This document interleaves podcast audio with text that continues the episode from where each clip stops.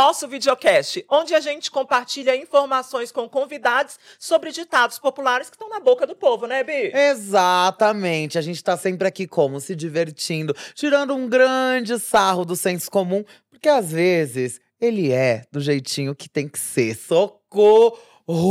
E hoje o programa tá babadeiro, né? Tá, amiga, com um convidado muito especial. Mas antes de falar sobre ele, é muito importante falar sobre o nosso ditado, né? Você já ouviu por aí que de médico e louco todo mundo tem um pouco? Será? Tem que ver, né? Eu não sei, né, amiga? Eu sou um pouquinho louquinha. Mas de médica, eu não sei se eu tenho. Mas de curandeira, aí, babado ancestral.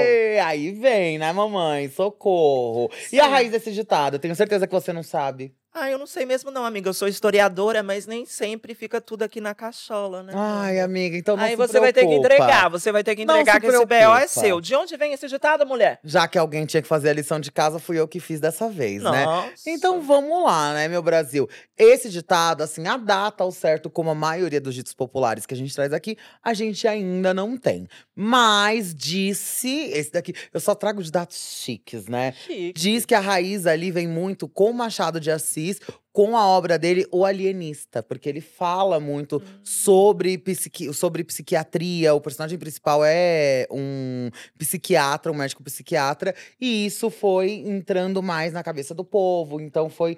As pessoas foram pensando mais sobre essa ideia. E além de tudo isso, na psicanálise, Freud falava muito sobre isso, como existiam muitos preconceitos sobre a loucura, exatamente porque ainda existem poucos estudos sobre a mente humana. Então, na verdade, o que a gente vê como loucura, na verdade, não necessariamente é loucura, só é uma forma diferente daquela cabeça pensar. Então, se a gente parar pra pensar, realmente, né, de louco todo mundo tem um pouco. Agora, de médico, eu já acho mais puxado, né? Mas quem mesmo? nunca tomou um chazinho, aquele chazinho de É. alho pra poder passar aquela gripinha, nem sempre dá certo. Pois é, amiga, eu sei bem, viu, meu amor? Porque fui tentar fazer a curandeira e a médica, mas confesso que eu fali miseravelmente. Mas eu tenho um amigo que ele sempre tá arrasando quanto o assunto é ser médico, mas também quanto o assunto é ser louco, viu, amiga? Olha, eu não O queria falar nada não, mas é com ele. É com ele, meu amor. Esse não é só médico nem louco, mas é também uma personalidade que traz meme atrás de meme, muito humor, além também de muito conhecimento, representatividade, presença, potência e também negritude, viu? Vamos chamar É, junto. Vamos Tô com ansiosa. vocês, Fred Fred Nicásio! Nicásio! Olá, olá, olá, meninas. Que delícia estar aqui, gente. Ele mesmo, médico louco. Ah, Socorro, amigo! Eu já quero dizer, já quero declarar aqui publicamente que eu sou enfermeira, sim. que eu tenho um programa falando de Big Brother e eu estava lá sendo enfermeira. Eu era líder do plantão. A chefe de plantão era eu. chefe, é Vira e ela. mexe, eu arranjava uma técnica de enfermagem, arranjava outras enfermeiras pra dividir. curativo. Era tudo na minha mão. A, bron- a a bomba soltava lá dentro, eu tava Acho aqui, ó, pra chique, segurar. Plantão, chique. plantão. Matei no peito, Todas de viu, plantão papai? online aqui, enquanto o Dr. Fred estava em, ciro, em uma cirurgia seríssima. Muito Pois é, né? Porque operar o Brasil é difícil, né, É, meu foi, uma, foi velho? uma missão, mas a gente é aquilo, né? A gente vai determinado, a gente cumpre. Missão dada é missão cumprida. E eu amo. Amigo, a gente vai começar agora já com você, já com um quadro, que é o Hum. Quem traz um conto, aumenta um um ponto. ponto. E a gente quer ouvir isso de você um pouquinho sobre esse ditado. De médico e louco. Você acha que todo mundo tem um pouco? É fácil ter esse pouco? Ah, eu acho. Eu acho que de médico e louco, todo mundo, sem exceção, tem um pouco. Por quê? De médico, gente, todo mundo tem aquela receitinha da vovó, da bisavó, da mãe, aquele chazinho.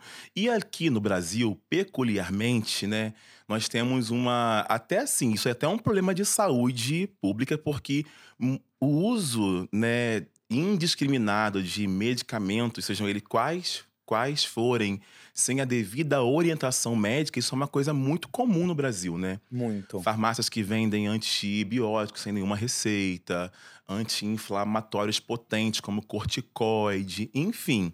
São coisas que as pessoas aprenderam a usar, mas elas não fazem ideia do malefício que isso pode trazer para elas e para a saúde física delas a longo e médio prazo. Então, para poder usar um medicamento sem ter sido orientado por alguém da área da saúde, tem que ser louco. Então, Meu Deus, já descobri que eu Entendeu? sou maluquíssima. Doidinha. Doida, de doida. médico e louco, todo mundo tem um pouco sim, porque é isso, né, gente? O Brasil, né? Se não for assim, a gente não sobrevive no Brasil, tá? Exato. Eita. Até porque quando você fala sobre essa questão do surto de usar esses medicamentos, a gente, nós, enquanto pessoas trans, o que a gente mais conhece Exato. é, É, a questão automedicação, da né? automedicação. Exatamente. E, mas muitas das vezes é pela falta do acesso a uma orientação para usar essa medicação. total. Ou profissionais capacitados. Porque assim, é, eu já eu trabalhei no SUS durante muitos anos, né? isso todo mundo sabe. A minha carreira médica ela foi pautada em cima do SUS sempre. Eu comecei no SUS tem mais de, de 10 anos, quase, quase 14 anos de atuação no SUS. É, e uma das coisas que eu mais vi assim nos últimos tempos, antes de eu parar de atender de fato, um pouco antes da pandemia, é, tinham pacientes travestis tinham, tinham pacientes travestis minhas que elas esperavam o meu plantão na semana seguinte para poder elas irem, porque elas não se sentiam confortáveis em serem atendidas por médicos brancos, por exemplo. Nossa, amiga. Elas ficavam com dores uma semana para poder conseguirem saber qual era o dia do meu plantão para irem lá serem atendidas. Então, assim, sim, elas precisam usar medicação sem nenhuma orientação, porque senão elas vão morrer de dor. Elas vão, elas vão ficar o quê? Com uma inflamação na garganta durante 20 dias. Não dá. Então, elas precisam realmente pegar receitinha aqui e ali. E não só a população trans e travesti, mas a população pobre É. né? Que tá aí e tá, vai precisar do SUS. O SUS ele é incrível no papel, gente. Incrível, ele é perfeito. O que o que prejudica muito o SUS é a gestão. A, A gestão, a né? gestão é Prática. péssima. A gestão, as finanças, as pessoas que gerem o SUS, para onde vai o dinheiro do SUS? É isso que deixa o SUS tão defi- deficiente, sabe? Porque ele foi feito para poder é, é, abranger todo mundo. Literalmente. Gen- Gente, estrangeiro tá aqui, vim passar o carnaval. Sou alemão, vim passar. Alemão, alô. Mas eu percebi que tinha uma É coisa. o Tá, tá traz meio-. Me lembra Ixi, muito. libidinho. Diz, libidiste, um beijo, Domi! Domi, um beijo. Domi é braba no É. alemão, tá? Miss Alemanha, meu amor. E quem é a Miss? Tem Quem que é a. Miss, entendeu? Então, assim, se um estrangeiro já passando o, ca- o carnaval aqui, ele sofreu infarto, ele tem direito a total assistência, desde o pronto-socorro até uma cirurgia de graça Exato. pelo SUS. É isso que o SUS faz. Isso é incrível. Entendeu? Sem cobrar um real. E que nenhum outro lugar do mundo. Vai quebrar um dedo lá nos Estados Unidos. O- a, a conta que não 30 chega. mil dólares pra você poder fazer uma cirurgia. E se não tiver, você não faz. Exato. É assim. E eles te acham, viu? Se você não, Acha, não pagar na hora e depois eles vierem atrás, Sim. eles acham, essa conta fica gigante e eles dão um jeito. Inclusive se morrer, tá? se morrer, eles vão atrás de parente, viu? E, de e é parente. babado, tem países europeus, inclusive, que você só pode entrar neste país tendo, né, ali um seguro saúde, né? Um plano de alguma. Não um plano médico, mas um seguro de Exato. viagem para que você tenha uma assistência caso você passe mal. Exatamente. O que é bem diferente do Brasil. Mas, amigo, sabe o que fica de curiosidade pra mim? Porque eu cresci com muita gente falando que médico é uma vocação. Que tem gente que desde criança falava: Nossa, eu sempre quis ser Uhum. médico, sempre Uhum. tive essa vocação pra mim, entendi isso. E eu entendi que a medicina ela estava ligada a um anseio e um desejo que perpassava a escolha de uma faculdade. Não era Ok. simplesmente escolher, nossa, escolhi É. essa faculdade, esse curso. Estava muito além. Uhum. Porque estamos falando de cuidar de pessoas. Certo. Você acredita que a medicina para você vem nesse lugar, assim, de um desejo que já te acompanhava há um muito dom. tempo, um dom, uma vocação? Eu acredito que sim, mas a gente tem que, tem que entender que quem são essas pessoas que sempre falavam que desde criança queriam ser médicos. São pessoas brancas. Sim. Uhum. Pessoa preta não tem esse sonho quando é criança, porque não é nenhuma possibilidade. né? Nunca vi um médico Por preto. quantos médicos pretos você já foi aten- atendido na sua vida? Essa foi a frase que eu fiz em, em 2016 no programa da Fátima Bernardes, quando eu comecei de fato a minha, a minha, a minha carreira pública, quando eu atendi uma senhora de 74 anos que ela jamais havia visto um médico preto. Sendo que a consulta, na verdade, era para o neto dela de 9 anos. Então ali você vê, Dona Eunice demorou mais do que sete décadas para ver um médico preto. E o neto dela, com nove anos, antes de, com- de completar a primeira década, já poderia querer ser o médico preto, porque ele viu. Então, essa narrativa de tipo, ah, eu sempre quis ser médico, isso não é típico da, da população preta, porque não é algo acessível. Até hoje não é. A medicina ela é, de fato, uma profissão branca, elitista, higienista, sele- seletiva e excludente. Na minha Sim. graduação, eu levei quatro anos para poder ver uma outra pessoa cursar medicina. Na minha turma de quase 80 alunos, éramos apenas dois pretos. Dois, durante quatro anos. Quando eu estava já quase no quarto ano, entrou mais uma menina preta, africana, inclusive, de Angola, que, que entrou lá no primeiro período.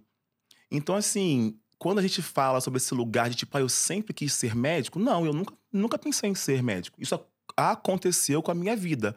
Medicina foi a minha segunda graduação na área da saúde. Eu sou fisioterapeuta também, por formação. Fiz fisioterapia dos 17 até os 21. Depois eu fiz pós-graduação dentro da área de físio e trabalhando como fisioterapeuta dentro de uma UTI que eu despertei, eu quero ser médico. Ali que eu entendi, poxa, eu quero fazer isso. Passei por uma situação terrível de, de racismo ali, quando eu entendi que eu queria ser médico e uma enfermeira branca, e eu falei isso até lá no programa do Big Brother. Brasil, é, ela falou pra mim assim: é, Isso é só pra médico, garoto. Sossega o facho. Isso é só pra médico. Eu falei, ah, é? Então tá bom. Seis anos depois, eu voltei nesse mesmo hospital como médico e ela estava na minha equipe. Ela não teve o que falar. E não é sobre a enfermagem, como, Exato. como, Como tentaram colocar. como tentaram colocar E, e todo mundo sabe disso, porque é a minha manicure, é o meu cabeleireiro, é o meu motorista. Ué, por que não pode ser a minha enfermeira? Eu sou o médico dela, me chamam de meu médico. É o médico da minha equipe, não é a sensação de, de posse. posse. Como tentaram emplacar. Porque se fosse um médico branco falando isso, ninguém iria ter essa conotação. Mas como é um médico preto, aí sempre tem que ter uma violência agregada, né? Sempre tem, sempre tem que ter uma, uma distorção. Então, eu decidi ser médico já na vida adulta, trabalhando como, como, como outra profissão da área da saúde. Então, eu acho que sim, é uma, é uma vocação, mas ela é muito tardia para pessoas como eu, para pessoas como nós. Né? Porque nós não é dada essa possibilidade na, na nossa cartela. Primeiro, porque é um curso caro, é um curso integral de Sim. seis anos. Que pessoa preta, periférica, consegue parar a vida para poder pagar 10 mil reais de mensalidade durante seis anos, o dia todo? É, e Sem mesmo, receber nada. E mesmo se for uma pessoa que vai fazer uma faculdade pública, que não vai ter que pagar Tem mensalidade, gasto. só Também o fato de gasto. ser Tem integral gasto. tem um gasto muito Ela não- grande. ela é um Gasto de custo. tempo, de Existe dinheiro, custo, de sempre. Isso, isso, isso se a pessoa passar para a mesma cidade que ela. É. eu fiz faculdade fora da cidade que eu, que eu nasci, porque medicina é assim, para onde você passa, você vai. É. Que é um curso super concorrido, é um vestibular super concorrido. Quando você passa, você vai tentar diminuir os gastos, mas nem sempre você passa para a cidade que você quer É. ou, ou que você mora. Às vezes nem tem medicina na cidade que você mora. Exato. Então você tem que mudar de estado, de, de cidade. Enfim, então assim, eu acho que é sim, a medicina ela é uma vocação, mas ela durante muito tempo também ela foi, ela foi um status, né? Um Sim. status social. Quero ser médico porque meu avô foi médico, meu pai é médico, eu tenho que ser médico. Quem que tem um avô médico, gente? Desculpa, eu não. É, Você eu tem avô não. médico? Você, Não, não, você não. conhece alguém preto ou alguma preta que tem avô médico? Eu não Não. conheço nenhum. Não, talvez eu conheça seus netos. né? Então, gente, Se você então for ter sim. filhos. É, É, vocação, netos, entendeu? talvez, se É você amiga do médicos. vô. Entendeu? É isso. Então, assim, é uma vocação, sim, mas ela é muito tardia para pessoas como nós. Sim, Sim. tem muito a ver com as possibilidades que nos são negadas. Isso. Então, agora a gente começa a criar essa possibilidade Verdade. na cabeça de outras pessoas. Isso. Não em forma de família, mas em forma de inspiração, porque a gente começa a ver que isso, ah, é um caminho que eu podia seguir. Antes, mesmo que a gente não parasse pra pensar como se fosse, Uhum. nossa, eu quero ser, mas não dá. Simplesmente era. É é esse que é o tipo de violência que acaba acontecendo com pessoas pretas, que é no ponto da gente nem passar pela nossa cabeça que aquilo é uma possibilidade. Que Exato. aquilo é, é quase como se não fosse permitido É pra gente inimaginável, estar. não é, É, não, é, não é uma coisa que faz parte da sua imaginação em si. eu né? estive agora lá no Afropunk com a Ingrid Silva. E ela fala uma frase muito massa que eu gosto muito de replicar. Ela, ela fala assim: você não pode ser o que você não consegue ver. Exato. O neto da dona Eunice, ele pode querer ser médico. Porque ele viu, Viu, ele né? foi atendido por mim. Ele viu eu atendendo a avó dele. Ela nunca tinha visto. Como é que ela vai pensar que. Entende? Sim. É, questão da, re- da representatividade, você ter uma referência de fato, né?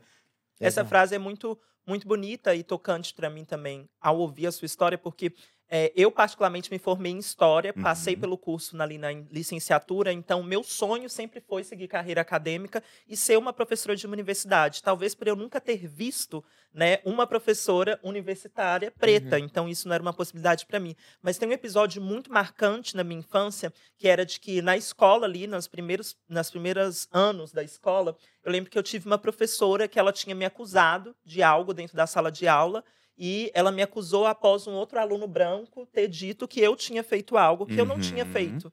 E nesse momento ela me xingou diante de toda a turma, disse que eu não deveria estar naquele espaço, que eu não deveria eh, compartilhar o Nossa. mesmo momento com os alunos. Isso me causou muito trauma. A escola sempre foi um lugar que me causou muito trauma. Uhum. Consequentemente, depois eu voltei, me formei em história e ao escolher fazer o estágio, eu escolhi fazer o estágio nessa mesma escola onde eu fui Uau. violentada e encontrei dentro da sala dos professores essa mesma professora. A gente parece com a minha, com a Deus. minha E história, é né? por isso talvez que eu tenha me identificado. Eu encontrei com essa mesma professora Uau. e ao encontrar ela, talvez ela não tenha me reconhecido pelo fato de é, eu ter passado pelo meu processo de transição Ok. e na minha infância não era a mesma pessoa. Ela não me reconheceu ali, mas eu me apresentei para ela como me reconheço e como sou e disse prazer, Giovana, tudo bem? Estou me formando em história e vim aqui para poder fazer estágio. Que bom Uhum. compartilhar esse ambiente da sala dos professores com você. Aquilo para mim foi muito marcante porque ali eu estava reconstruindo um imaginário não para os outros, mas um imaginário para mim, onde aquela professora me causou vários traumas e me fez não me enxergar como algo possível. Então é muito bom poder te ouvir e me conectar também com essa memória, É sabe? porque isso, é, você falou sobre imaginário, né? Eu acredito muito nisso, sabe? De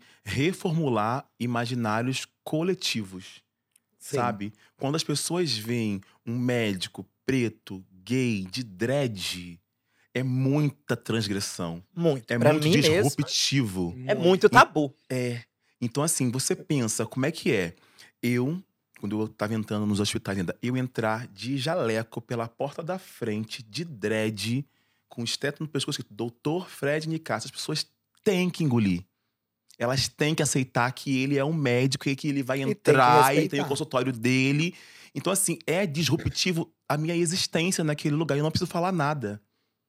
É, é- é- Então, isso transforma o imaginário coletivo de todo mundo que me vê apenas passar pelo corredor e entrar no meu consultório. Basta. Se precisar falar, eu falo. Mas a minha existência, o meu corpo, ele é um corpo político nesses espaços que eu ocupo. E isso gera transformação de imaginário coletivo. E isso, cara, é fantástico. Isso é objetivo alcançado, na minha opinião. E falando em transformação, Sim. né? Porque além da gente transformar os espaços onde a gente está, a gente se transforma. A Sim. gente vai se mutando em outros lugares, ainda mais a gente que trabalha com mídia, que trabalha com televisão. Eu também fiz lazer e turismo e hoje trabalho Amo, sendo o quê? Chique. Bonita, melhorando o lazer de vocês aí de casa. No meu caso, ainda tô na minha área de atuação. Mas- Você é o próprio lazer, amor. Passear pelo seu corpo é um Exatamente. turismo, entendeu? Isso aqui, ó, é um parque de diversões. Meu Deus, gente, o que Que virou? lazer, né? Socorro. Que lazer. Que lazer, Mas- Brasil! Mas você é apresentador, empresário, médico, fisioterapeuta, faz de tudo, são as mil facetas Sim. de Dr. Fred Nicásio. Como que é isso pra você hoje? Como que é viver essas experiências novas? O que você mais gosta de fazer dessas experiências? Como que é isso pra você? Eu adoro ser essa pessoa plural, multifacetada, diversa. Eu acho que eu, que eu entrei em muitas crises ao longo da minha vida porque é, para a sociedade ser médico é o auge, né? Nossa, meu filho é médico, fulano é médico, isso já é o basta. E por algum tempo eu pensei que realmente fosse o suficiente. E eu entendi que não, eu estava inquieto ainda. Foi incrível me formar em medicina, gente. Eu quis muito ser médico, eu lutei muito por isso. Eu fui expulso de casa no meio da faculdade de medicina por ser gay. Meu Meus pais me Deus. colocaram pra fora de casa, foi um perrengue danado. Fiquei um ano inadimplente, sendo expulso da sala de aula, porque eu ainda mesmo eu ia pra aula, porque eu falei, gente, eu não consigo pagar, mas eu quero assistir aula. E algumas vezes me pegavam lá e me botavam pra fora da sala, porque é isso, eu não tava pagando a faculdade. Passada. É, foi um perrengue muito, muito grande e tudo isso apenas por ser gay. Meus pais são vêm de uma família muito evangélica, é, militares, então para eles o fato do filho dele deles ser gay era uma coisa assim vergonhosa, como é até hoje. Até hoje a gente não tem uma relação, a gente não se fala há sete, Eu ia quase perguntar isso agora, se Meu era ou se Deus. você não Ainda tem contato. Não temos contato. Depois de tudo, eu já fiz Queer Eye Brasil na Netflix. Mesmo eu me você for- sendo você. Eles não foram na, na- na minha formatura de medicina.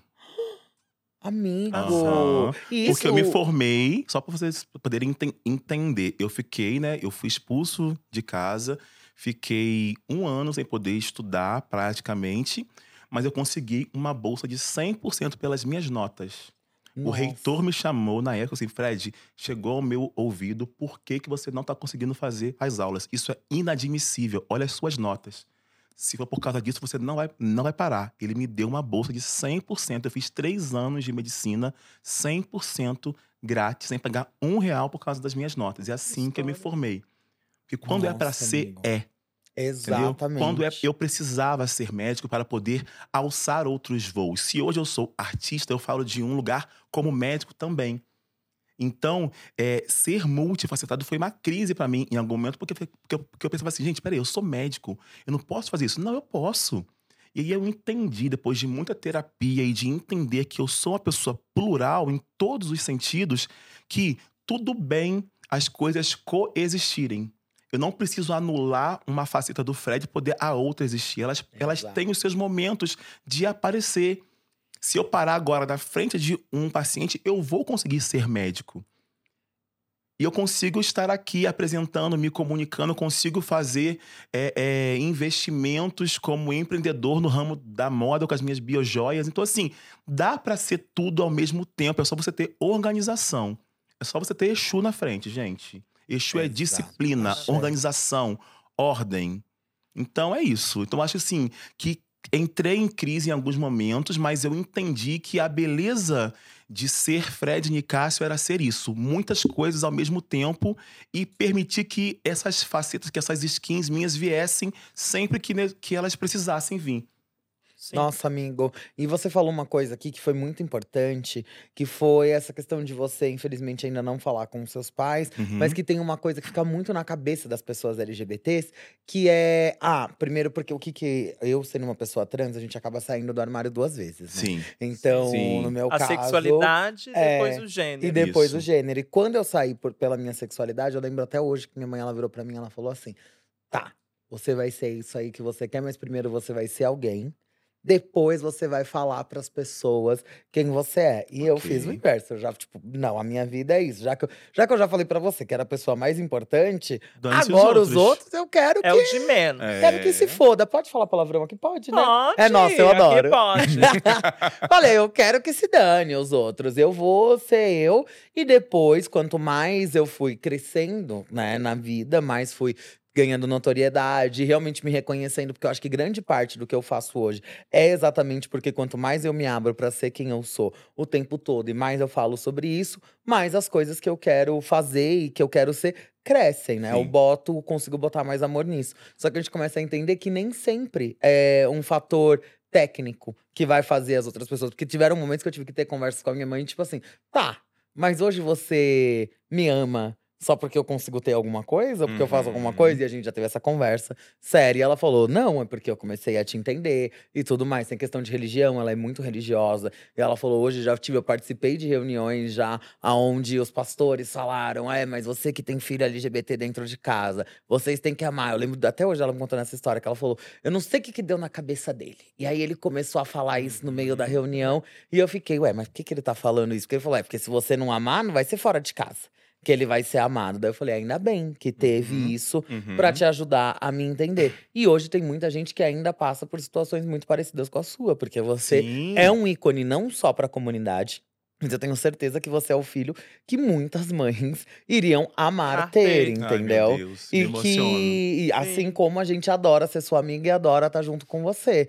Mas a gente espera que seja uma situação que possa mudar, mas que também é importante para pessoas que ainda passam por isso e acham que é impossível. Mas é isso, as pessoas pensam diferente. Sim. Né? E às vezes mudar esse pensamento não é o caminho, né? A gente tentar acho que tem entender, por também- pior que seja, né? Eu acho que também tem, Bi, a coisa da, da o fator de disposição. O quanto É. eu quero mudar, né? O quanto eu estou disposto a me transformar. Porque, né, se a palavra, né, a Bíblia, né, fala que é amar ao próximo como a mim mesmo, falta amor para quem não me ama. Exato. Sim. Falta amor para quem não me ama, porque se não consegue me amar como a si mesmo, como é que, de- que deseja a minha morte? Por, eu, por causa da minha sexualidade. Então, assim, as pessoas às vezes não querem mudar. Elas preferem estar naquele lugar confortável de crenças e crenças absolutas do que se reformularem, porque se transformar dói, é incômodo. Você tem que, que, que desacreditar de crenças estruturais da sua vida dói. Mas é esse o processo de evolução do ser humano. E eu não posso, não posso atrapalhar o processo do outro. Se o outro não está disposto a fazer o mínimo de, mo- de movimentação em direção a mim, eu não posso fazer por mim e por ele. Sim. É. Entende? Então seria muito fácil hoje você, ai, Fred, dá uma ligadinha pra eles. Poderia. Mas eles desejaram não estar comigo. É. Foi uma escolha que Mas a veio escolha deles, eu não dali. posso invadir a escolha Sim. deles. Eles escolheram não estar comigo há muitos anos atrás. Sim. Antes Isso de eu ser nem é doutor mágoa, Fred nem Nicasso. orgulho, Não né? é. É, É, um outro respeito processo. pela evolução do outro. Porque Sim. se eu faço esse passo, eu atrapalho a evolução deles. Exato. Quem tem que evoluir nisso são eles. Eu estou Sim. aqui. Porque a questão por- talvez seria um problema se eles quisessem falar com você e você não E não, é essa a questão. Mas não é, Não você é tá isso. aqui aberto pra receber. O que Sem Mas nunca fazer, você já fez. isso, essa abertura. Nunca. E deixa eu te falar, nesse caso, entre evoluções, idas e vindas, e como a Bi mesmo disse, de que você é o filho que muitas mães gostariam de ter, diz pra gente, você hoje pensa em construir uma família? Você tem esse imaginário, mesmo não tendo ali a presença dos seus pais, do que é viver uma paternidade? Sim, é... sempre me emociono quando alguém fala assim, porque eu recebo muitas mensagens de mães que falam assim: Nossa, é, meu filho tentou de novo passar na faculdade por causa de você. Ah, Eu, eu adoro- nossa, você é incrível, que meu filho seja igual a você. Para uma mãe, uma mãe querer desejar que o filho dela seja igual a mim, eu que fui expulso de casa, para mim é uma é um presente que eu deixar vem cá, tá tudo certo. Tem gente que te ama, que quer ter você. Olha que evolução, Daria né? tudo É. para ter você como filho. Sim. Então, tipo, isso já me conforta muito. E, e sim, né? Eu sou né, casado, tenho a minha família, né? A gente não tem filhos, mas a gente tem um doguinho chamado Theo. Tem sim. Tem sim, que o Theo é filho, O sim. Theo é filho, sou pai de pet, sou pai de Pai planta. de pet.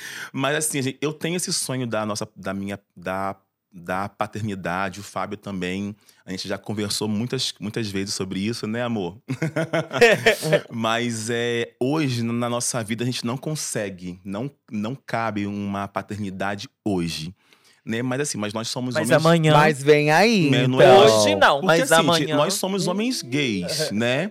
Então, assim, pensando em um plano fisiológico, eu- a gente pode adotar uma criança de 8 anos, 10 anos aos 50 anos. Sim. Aos 60, ela vai estar ela vai tá com 20. Tá tudo É. certo. Eu não vou ser avô.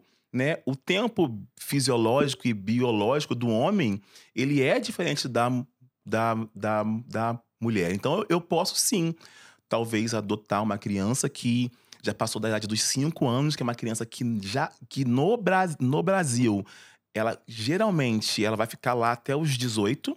Passou dos Aham. 5, 6 anos, raramente alguém Vai ser adota. adotada. E é a idade que eu vou estar realmente buscando, porque eu com 50 anos vou querer. Se eu adotar uma criança de, de, dois, de dois anos, vai ser muito mais complicado acompanhar a juventude dela Sim. com a minha idade. Né? Isso não é, não é, não é eta, Etarismo. etarismo, é fisiológico. Então, para que eu pudesse aproveitar essa minha paternidade, eu iria adotar uma criança um pouco mais velha.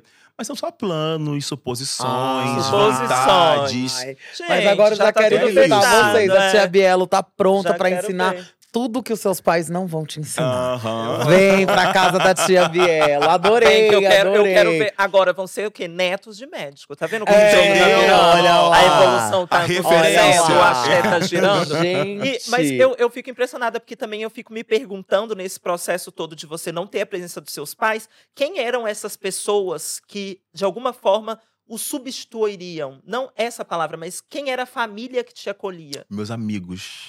Ai. Eu sempre tive os melhores amigos. Da faculdade? Da faculdade também. E, inclusive, na época que eu tava passando esse perrengue todo, é, a minha turma fazia compras pra minha casa. Ai, Um amigo fazia-. Pagava aluguel, um amigo fazia compras, eu ia almoçar na, na casa de uma, jantava na casa de outra. Era desse jeito. E esses são os meus amigos da faculdade. Somos amigos até hoje. Até hoje a gente se Família, mantém. né? Família, porque, gente, eu passei muitos anos. Eu passei seis anos da minha vida convivendo com eles todos os dias, o dia inteiro. Então a gente cria esse laço familiar. E para, e para além disso, talvez por uma. Por uma. é, não sei porquê, pelo destino, pelo Odu, não sei. Eu sempre fui cercado de bons amigos, porque eu gosto de ser amigo das pessoas, sabe? Eu Sim. gosto de me doar para minhas amizades. Me liga mesmo, conversa Qual o comigo. seu signo, amigo? Pisciano. Olha, não Isso é do primeiro decanato. assim, Eu sou aquele É. amigo que, a- que aconselha, que conversa, que pega o fio da cabeça. Vamos lá, vamos hora destrinchar isso aqui. Vai, me fala. Sou, eu sou aquele amigo meio terapeuta, sabe? aham. Então eu sempre mantive as minhas relações muito próximas a mim. Eu tenho amigos de 20 anos, de 15 anos, de sei lá, sabe? Então assim, tenho amigos muito antigos que estão na minha vida até hoje. Então nesse momento foram os meus amigos que me deram suporte, tanto os que eu já tinha antes, quanto aqueles que eu fiz durante a faculdade. E até hoje estão por aí, vibrando, lindo. torcendo. E quando a gente volta, né, pro nosso ditado do dia, que é de médico e louco, todo mundo tem um pouco. Você acha que é uma loucura pra você ser quem você é? Eu acho que é a loucura mais saborosa que eu já vivi na minha vida. Poder ser eu na minha totalidade, ser eu o tempo todo. Sem precisar botar máscara, sem precisar fingir, sem precisar me esconder. Gente, eu me escondi durante muitos anos. Tudo isso aqui escondido. Alô? Não, gente, aí não dá. Pelo No sigilo, amor não! No de sigilo, Deus. sigilo, no Não, não, sigilo. não. Não, não. Então, assim, é uma loucura é, essa empreitada, Fred Nicásio, mas me dá muito prazer. É o momento de mais liberdade que eu tenho, é poder ser eu em qualquer lugar. Qualquer lugar que vocês me veem. Claro que existem várias skins, né? né? Eu tô aqui, eu tô ali, eu preciso me adaptar de acordo com cada situação. Mas ainda assim sou eu. Sim. É um Você- sabor. é que lindo. E assim, amigo, você comentou já da Dona Eunice e daquela postagem que você fez em Sim. 2018. Isso. Mas daquela postagem de 2018, em que você atendeu uma paciente que nunca tinha visto um médico negro, você já se imaginava onde você está hoje? Você já traçava esse caminho dali? Nunca, imagina. Imagina, aquilo era, aquilo era era era para ser mais uma foto Você dentro do nem Instagram. imaginava também que aquilo iria viralizar. Jamais. Eu fiz aquilo porque a dona Onice, no final, ela muito emocionada, né? Porque a consulta foi para o neto dela. Aí no final, ela com os olhos cheios cheio d'água, assim, ela falou assim: doutor, posso tirar um retrato? Retrato. Ai, gente, Ela- adoro retrato de vó. Olha que simbólico. E ela, Ela que pediu. pediu. Eu falei assim, claro, Melina, mas por causa de quê que a senhora tá emocionada? Tá assim, tão emocionada ela, porque eu nunca vi um médico da nossa cor. Ela fez assim no braço. Esse código que a Sim. gente faz, né? Sim. Eu nunca É. vi um médico da nossa cor. E aí, na hora, eu engasguei e falei assim, então tá bom, vamos lá. Aí, dei pro neto dela, o neto dela tirou a foto. E aí ela falou assim, doutor, bota lá na internet, que a minha, neta, que a minha netinha também tem internet. Que era um Instagram Ah. na época. Ai, eu amo. Eu falei, ah, botei lá no, meu, lá no meu Instagram e aí eu fiz essa seguinte legenda. Essa é a dona Eunice. E no auge dos seus 74 anos é a primeira vez que ela vê um médico preto. E você? Por quantos médicos pretos já foi atendido na sua vida? E aí o silêncio da, da sociedade pairou. Sim. Ninguém conseguia falar, peraí, buscava na memória? Não. Toda vez que as pessoas abriam a porta de um consultório, era um médico ou uma médica branco que estavam atendendo elas. Sim. Então, isso que gerou o grande bafafá. E eu fui na Fátima Bernardi, na época, no encontro, duas, duas vezes para poder falar sobre esse caso. E aí dei, dei entrevistas para jornais fora do país, porque isso comoveu muita gente. Porque era uma realidade que as pessoas não tinham parado para poder pensar. E a partir dali que a coisa viralizou. Mas assim, era para ser só uma postagem. Não Não foi pensada, não tinha. Mas Essa coisa, Imagina! nossa, sou um médico Não existia influencer, isso vou de postar. entender algoritmo. Não, já era só uma rede social. E você já acompanhava algum médico influencer? Tipo assim, alguém que você. Não. Não, não era uma questão. Era uma rede social. Era um, era um retrato Era um pra Dona retrato, Eunice. Exatamente. Era um retrato com a Dona Eunice porque ela pediu pra poder, pra poder tirar. Ela pediu e ela pediu pra poder postar. Então, Porque a Que neta pre- dela queria ver. É, só que isso. presente você nos deu, Dona Eunice. Dona Eunice, a que é presente, incrível. viu? Porque hoje a gente tem Fred Nicásio aqui. É, exatamente. Não só por Dona Eunice, mas por tantos outros processos, mas muito grata a essa, Sim. né? Maravilhosa que te Maravilhosa. trouxe aqui de alguma forma. Beijo, dona, dona Eunice. Deve estar já com seus 80 e tantos já. Mas tá aí, ó, também fazendo história, mudando história. história. Eu sempre faço questão de falar o nome dela. Sabe? Dona Eunice de Conceição de Macabu, interior do estado do Rio de Janeiro. Ai, axé. E falando em axé, você já trouxe aqui vários elementos durante toda a nossa conversa até Já agora. falou de orixá, Falou- já, falou de orixá, de. Odu, Já falou de Odu. já falou de tudo. Sim. Já falou de tudo um pouco. Eu queria entender como que a religião de matriz africana entra na sua vida, se é desde sempre, como foi a sua relação com a religião e como ela molda hoje o seu caráter e o seu caminho para a sociedade, porque eu já vi que ela é bem importante. É. É, é, eu fui criado, né? Eu nasci numa igreja evangélica batista, bem tradicional, né? Meu avô era pastor batista, minha mãe é diaconisa. Então, assim, dos dois, dos dois lados, né? Tanto é, a família paterna quanto a família materna eram cristãos batistas. Então, eu cresci sendo a terceira gera- geração de cristãos na minha família. E a intenção era que eu fosse missionário. E sou, Sim. né? É, Não deixei isso de de uma ser. maneira, de uma forma Né? diferente. De outras de palavras. outras, de outras formas, mas consigo alcançar. Porque missionário é isso. Você tem uma missão de, de alcançar pessoas com algo bom. Com algo que transforme a vida delas. E é isso que eu tento fazer da minha vida até hoje. Mas é quando eu me aproximei das, das religiões de matriz africana foi na época da pandemia, 2020. Hum. Quando eu passei por um problema sério de saúde. Eu tive três tumores abdominais Chocada. três tumores abdo- abdominais, fiquei muito mal, fiquei tipo 40 dias internado com Meu dreno. Deus. Foi um caos assim na minha vida e ali eu comecei a, a, a sentir falta da- desse Deus que tinha me apresentado. Gente, o que, que eu fiz de errado? Eu me sentia tendo, eu, eu me sentia sendo casti- castigado, sabe? E eu comecei a tipo meio que tipo duvidar um pouco dessa fé que tinham me, me apresentado. E eu comecei a ficar meio questionando isso e tudo mais, e eu comecei ali a me decepcionar, não com Deus, mas com o que haviam me ensinado sobre Deus, Uhum. entende?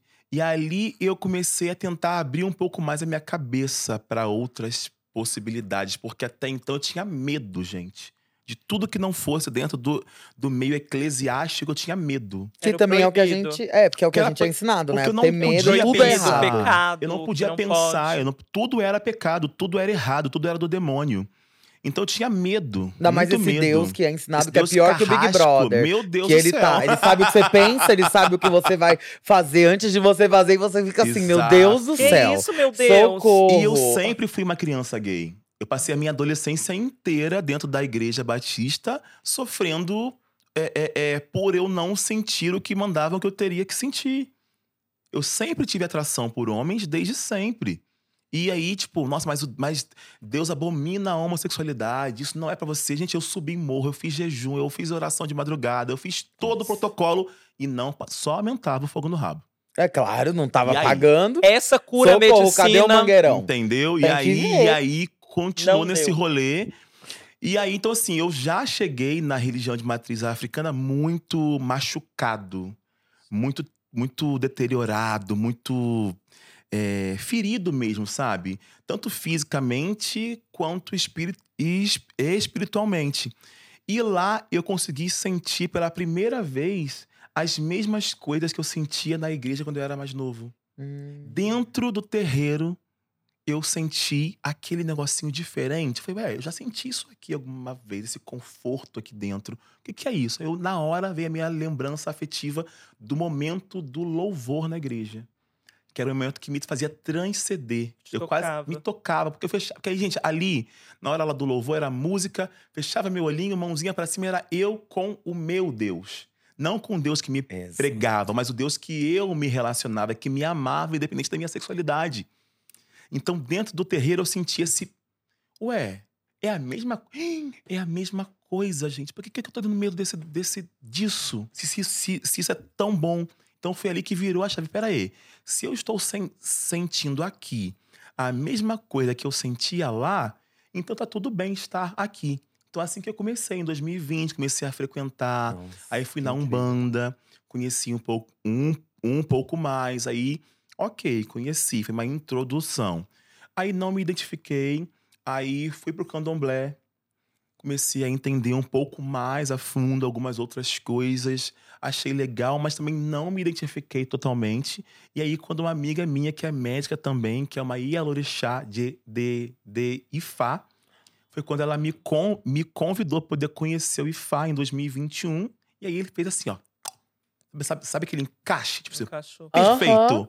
É aqui. Encaixou nela também. É, eu também sou de É, Fá. exatamente, então. Exato. Encaixou aí. É sobre isso. Gente, É sobre isso. incrível. E aí foi ali que eu falei assim: olha, é aqui que é o meu lugar. Aqui, olha, voltei. Porque Ifá, pra quem não sabe, é uma religião africana, né? Do povo Yorubá, nigeriano. Porque o candomblé é uma religião de matriz africana, mas é uma religião afro-brasileira, afrodiaspórica. Umbanda é uma religião brasileira, Brasileira. nascida em 1945, dentro de um centro espírita. Assim como o, espiritismo é uma religião francesa, que também nasceu no século passado na França, e o Brasil aderiu bastante, a Umbanda é uma religião brasileira.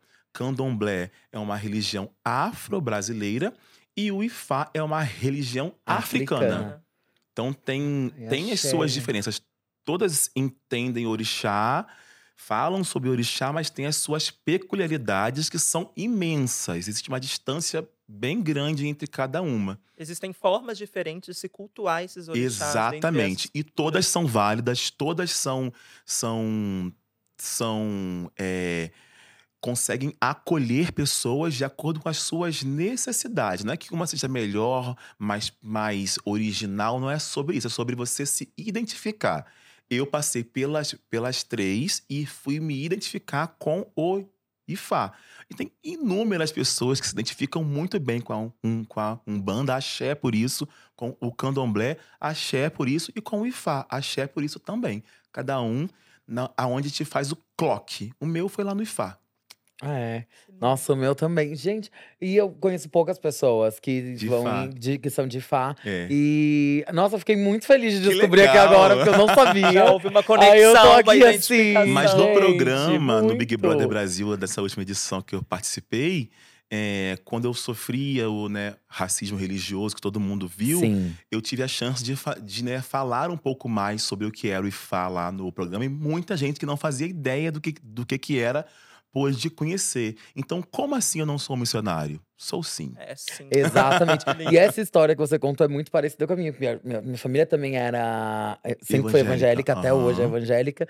E quando eu era pequena, sempre falavam. Vai ser pastora. Só que era muito engraçado, porque a minha família próxima, né, meu pai e minha mãe, falavam, vai ser pastora. E tem uma tia minha que morava na casa do lado, que é a irmã da minha mãe, sempre falava: "Ih, essa menina aí gosta de um carnaval, gosta de um negócio. Ela vai trabalhar com TV. Não tem isso. E meu pai tinha sempre esse preconceito. Quem trabalha em TV é tudo Aham. viado e puta. Eu falava, é pra lá que eu Eu vou. falar que eu tô indo, Socorro. eu achei meu lugar. Achei meu lugar. E hoje é exatamente isso que a gente faz. A gente dá o nosso ministério, que o nosso ministério é da autoliberdade, do autoconhecimento, todas as coisas que quem tá dentro, às vezes, de religiões mais tradicionais no Brasil, é tudo que você aprende o contrário. Você tem que Exato. seguir a manada e fazer aquilo e esquecer de quem você é. Então, a gente, nós somos ministros do autoconhecimento, da verdade e do auto-amor, para a partir daí você amar outras pessoas e, ao mesmo tempo, estamos na TV, Tudo somos junto, belíssimos, ao tudo junto. Profetizando e profetizando. São Aham. missionárias mesmo, meu amor. É, Axé e Aqué. queridas. É o e Aqué. É o Ministério do Amor. Ai, que Eu sabor! Mas bom, amigo, você comentou um pouquinho de BBB pra gente agora. Sim. E deste BBB você fez conexões únicas. Dentre elas, uma que a gente chamou, que é com Domitila Hum. Barros. Ai, e que Domi. dali surgiu uma marca maravilhosa de semijoias, ou melhor, de Sim. biojoias. Exato, biojoias. E que tá aí, né, arrasando, Tá aqui, inclusive ó. trazendo aqui essas ilustres joias para nós.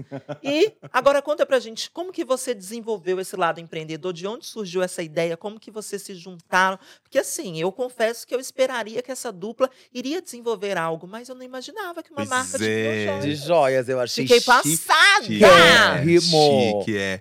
Então, eu sempre quis ter um empreendedor, um, algum empreendimento dentro da moda. Porque eu me comunico através da moda também, né? eu Claro, gosto né? dessa moda a gênero e tudo é protesto. Não, pra mim. olha o look. Olha aqui. O look, gente. Uma vocês não, qualquer, vocês não gente. sabem, mas a gente grava isso cedíssimo. Olha como esse homem chega. Ah, eu botei E uma chegou gente. cedo. É. bem cedo. Fique bem escurecido aqui. Mas então, eu sempre tive essa vontade, porque eu gosto muito de moda, né? A minha primeira mani- manifestação dentro do mundo da arte foi como modelo. Foi a, foi a primeira vazão que eu tive, tipo, modelo fotográfico, modelo de passarela, quando eu tinha, tipo, 17 anos e tal. E aquilo já me encantava, essa linguagem, essa. Essa Porque, gente, para quem nasceu nesse contexto evang- evangélico, estar numa passarela já era transgressor demais. Super. Então isso era muito gostoso pra mim, era um sabor diferente. Então eu usava a moda como, como um lugar de identificação mesmo, sabe? Então eu sempre tive muito contato com a moda, com a beleza, com a estética, sempre tive um senso estético muito apurado. E me vestia, sempre gostei de me vestir de maneira que eu me sentisse confortável e que eu pudesse me comunicar. Quando eu entendi que eu era um comunicador nato, eu pensei assim, gente, por que não usar também as minhas roupas para comunicar aquilo que eu quero? aquilo que eu preciso comunicar, aquilo que eu gostaria que as pessoas soubessem. Então eu sempre tive isso assim, cara, quero fazer uma marca de roupa. Vai ser tipo uma marca a gênero by Fred Nicasso. Tive isso na minha cabeça durante anos. E chegou o Big Brother, minha conexão com a Domi, chamada de Doc Tila, né? Que ficou essa hashtag, até hoje a gente usa isso. E aí. E a, a, a Domi já tem essa marca que chama X from the Jungle há uns oito anos que, que é essa marca de, bio, de biojoias que vende no Brasil inteiro e muito para fora do país, porque ela morou muitos anos lá na Alemanha.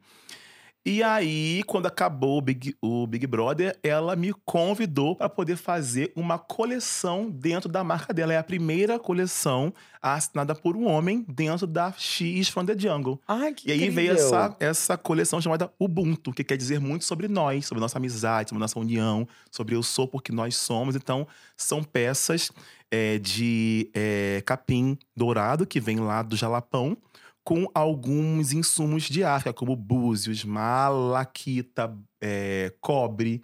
São coisas que vieram de, de África do Sul, da Zâmbia, para poder compor essas peças, essa coleção. E dentro disso, a gente lançou essa coleção juntos, né? E a gente tá super feliz porque é um é brasilidade com resgate ancestral. Sabe? Nossa. Bem a nossa cara. É Brasil, gente. Gente, isso aqui só cresce no Brasil, gente. Exato. E é desse jeito, No tá? Jalapão. Só Sim. tem 15 famílias no Brasil que têm o direito de plantar e colher esse capim dourado. Estamos falando de joias. Joias. Entendeu? Biojoias. E a malaquita, por, por exemplo, ela é uma pedra verde que ela tá ligada a rituais de cura em Sim. África.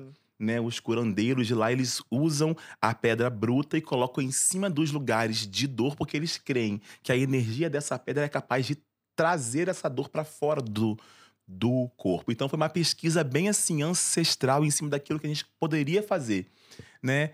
E um trunfo que eu acho que é muito legal é porque eu fiz questão de homenagear cada biojoia tem o nome de uma mulher preta.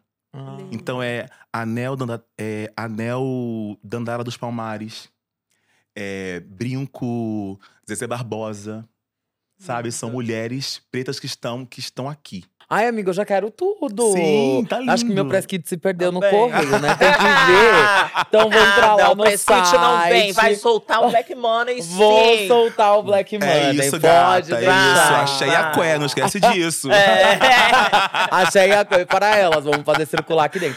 Pode deixar, nossa, eu quero tudo, porque eu achei Ai, ficou muito tão incrível. lindo, né? Ficou Lindo. muito... E eu já tinha algumas outras biojoias em Uhum. casa. Então, quando eu vi que a sua coleção era de biojoia, falei, isso é muito incrível, porque eu não conhecia muitas, eu não conheço muitas marcas que trabalham Sim. com isso. E é sensacional, porque é uma coisa que, além de ser linda e você pode usar na cidade, ela é ótima e super indicada pra você usar quando você vai pra praia. Porque não é uma coisa que Exato, enferruja. exato. Quando você vai pra piscina, quando você vai principalmente pra água com Exato. sal, Exato. biojoia ela fica perfeita, É porque ela tudo. é assim. Ela, é parte da linda. Ai, gente, eu adoro. Eu sou suspeito de, fa- de falar. O Ubuntu tá a coisa mais linda que vocês vão ver. Então tá. corre pra garantir agora, nesse Tem um ano de botãozinho 2024. de compra no Instagram do gato aqui, tá? Tá É. lá, o botãozinho, você vai acessar todo o portfólio lá e vai, ser, vai escolher sua peça. E amigo, Oi, meu bem. agora chegou um momento que a gente Ai, vai ter mais um quadro. Vambora. Esse quadro se chama Tá na boca do povo!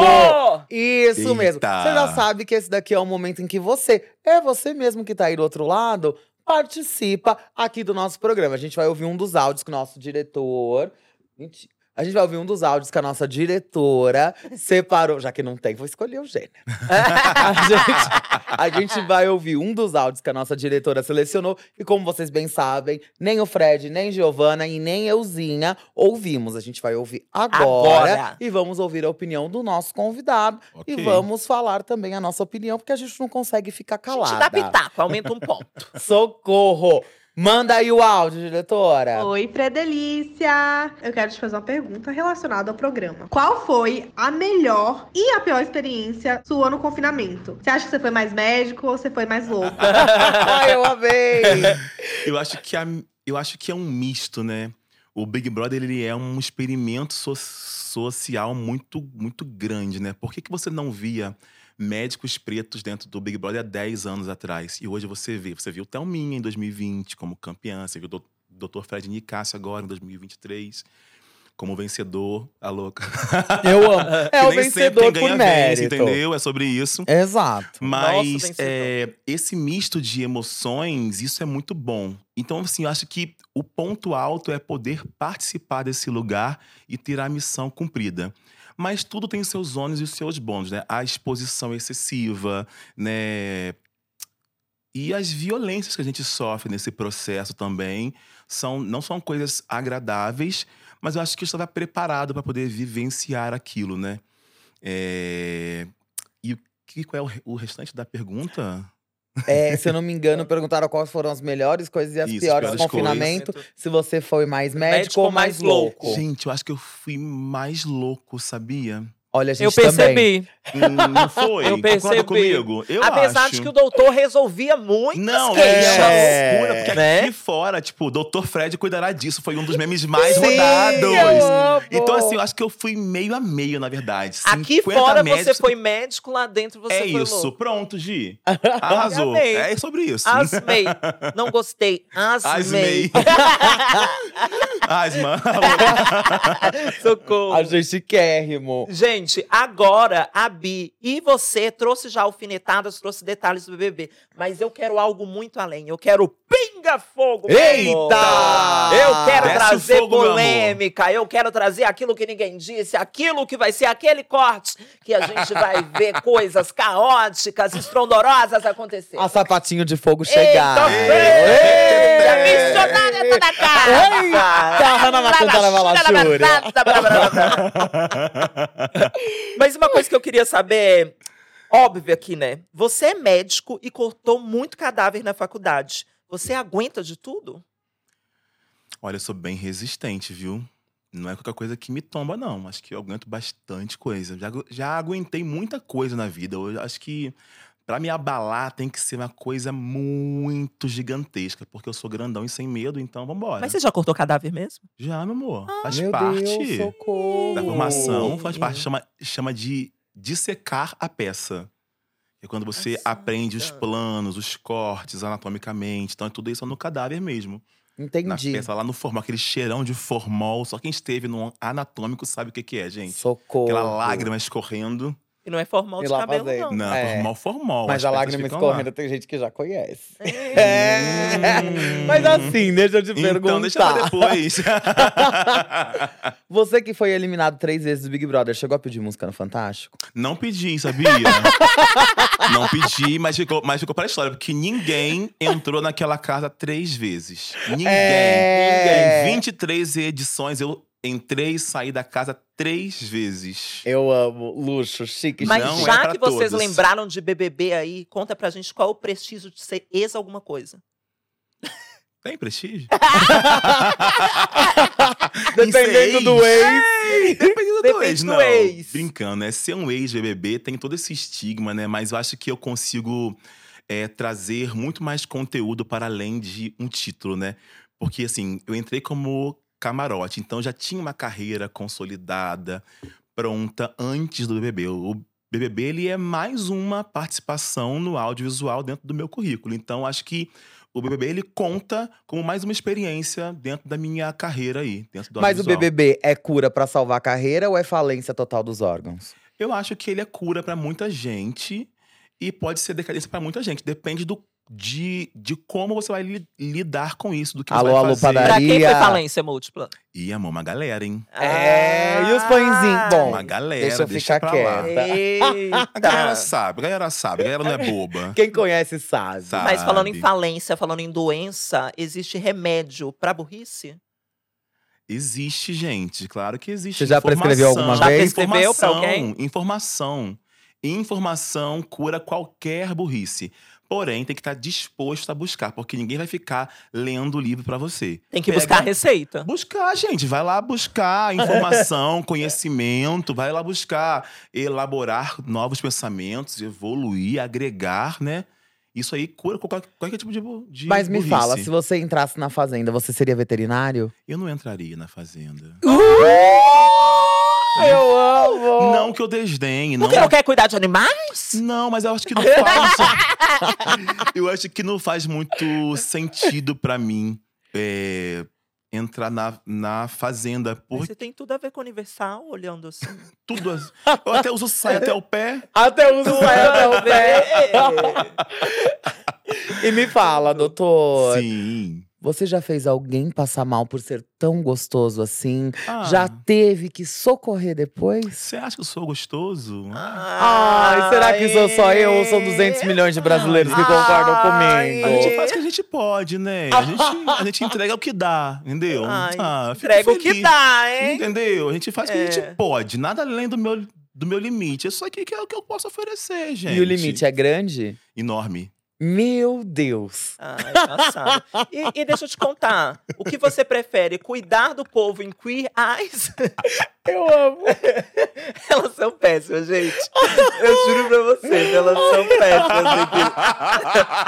Quem pegou, pegou. Quem não pegou, não pega nada. Deixa lá. Tá? Pois Deixa não, lá. cuirai, Tá bom? cuirai, que tem É, cuirai me menos de... Olha, tá vendo, né? Procura nos comentários, quem não entendeu. Mas, ó, deixa eu te falar. Você preferia cuidar das pessoas em Queer Eyes ou cuidar dos doidos no BBB? Olha, Queer Eye é uma coisa que eu amei fazer. Eu acho que, assim, dentro do audiovisual até hoje é é o que eu mais amei fazer, porque eu fui convidado pela Netflix para poder fazer, apresentar um programa. Olha só que contexto! Apresentar um programa com mais outras quatro pessoas LG LGBTs como médico. Então, assim, foi meu primeiro trabalho como médico dentro do audiovisual. E é o que eu faço até hoje, né? Eu saí dos, dos consultórios e vim para a televisão, mas como médico. Então isso foi maravilhoso. Então acho que eu gosto, que eu gosto muito desse lugar de cuidar, do cuidado, né? A minha avó era uma mulher afro-indígena que mexia com plantas, com ervas de Curandeira. cura, curandeira mesmo, fazia garrafada, charopada. Então eu acho que essa coisa da cura tá muito no nosso DNA, no meu DNA, porque não é à toa que eu tenho duas graduações da área da área da saúde, né, gente? Então acho que essa Exato. coisa do, do cuidado, de cuidar, da cura tá muito em mim. E falando em cura, quem você curaria hoje, aqui e agora? Vocês duas. Ei! Vão se curar. Ganhamos, inclusive, meninas. Acho que eu tô com uma dermatite aqui, eu já sei tudo. Que a consulta já vai sair de graça. Consulta 0800. gratuita. Transfree. Transfree. Transfere, Ai, pronto. Aí eu gosto. Eu amo. Eu gosto assim. Lista trans, amo. Mas, gente, se de médico louco todo mundo tem um pouco, a gente está chegando no momento agora quase que final. E a gente queria muito agradecer vocês que nos assistiram até aqui, nos Sim. acompanharam.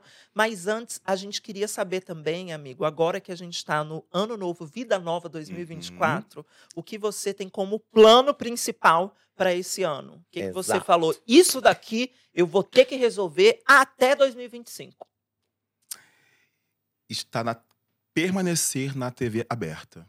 Amo! Opa! Axé! Axé Aqué. Amei, achei a cué. Propósito. Acho Que chique. tem muitas pessoas que ainda precisam ver Dr. Fred e Nicásio para poderem ser o que quiserem, para poder reformular as suas narrativas a partir de um único ponto de referência. E não só precisam ver, como irão ver. Porque isso Axé. aqui é profecia. É isso. Tá bom? É isso. Aqui a gente faz muita Aqui a gente faz muita é profecia. Isso. Eu creio. Eu creio. É, Sabe, sabe por quê, gente? Assim, estar na TV fechada é massa. Mas quem hoje pode pagar por uma TV fechada já sabe que Fred Nicásio existe. Sim. Sim. O, in- o in- mais interessante hoje é a maior parte da população brasileira que não tem acesso a isso saber que existe um médico preto viado de dread na televisão. E olha, e olha só que engraçado, né? O Brasil que se diz um país que não é racista, a maior parte das pessoas que só conseguem ter o acesso à TV aberta se parecem muito mais com quem? Entendeu? Com a gente. Entendeu? Então é isso, você vai estar lá eu vou. e a gente e eu boto fé nisso, Axé. muito axé e muita energia Que positiva assim pra seja, que isso. assim se faça. Meu amigo, Ai, que obrigada. honra, que delícia te receber Eu aqui. amei, eu amei. Ai, sério, amigo, obrigada. eu também gente. amei. Ai, muito muito. E eu falei pra Gi. Gi, eu vou porque são vocês, porque é Ai, minha última. Eu gente, falei. olha, tá eu falei, gravando, tá amiga, gravando, eu falei falou você. mesmo. É minha última agenda do mês, eu preciso descansar, porque novembro, né, gente? É o mês que todo mundo lembra que a gente é preto, né? É. Então a gente tem uns 13 terceiro rolando aí. Mas eu não poderia dizer não para duas manas pretas que eu admiro e que, e que eu tenho orgulho da trajetória de vocês dois. Vocês, vocês junto conosco, ju- nós juntos reformulamos o imaginário coletivo do que é ser preto no Brasil. É Nossa, muito amigo, bom sim. poder ouvir isso, ainda mais sabendo que também, assim, a gente conhece muito antes do BBB Sim. e muito antes disso tudo. Sim. Então é muito significativo pra gente poder ver que daquele post lá de 2018, daquela coisa Exato. que percorreu todo o Facebook, até que eu diria. Facebook, Sim, gente. Era pra Facebook. poder chegar e te encontrar aqui e Exato. falar muito obrigada por estar com a gente, amigo. Axé, muito obrigada. viu? Amigo, Agradeço. Muito obrigada. Eu me vejo em você. Muito Ubuntu, obrigada por estar Ubuntu. aqui. Sim. De verdade. Te amo. Meu Brasil, e Ah. mais um episódio incrível ficou por aqui. Assim encerramos a primeira temporada do Quem Conta um Conto. Ao longo das últimas semanas apresentamos sete episódios repletos de histórias autênticas, muito humor, reflexões, ditados populares e convidados de honra. Obrigado por nos acompanhar até aqui. Fiquem ligadinhos, pois em breve voltamos com muito mais!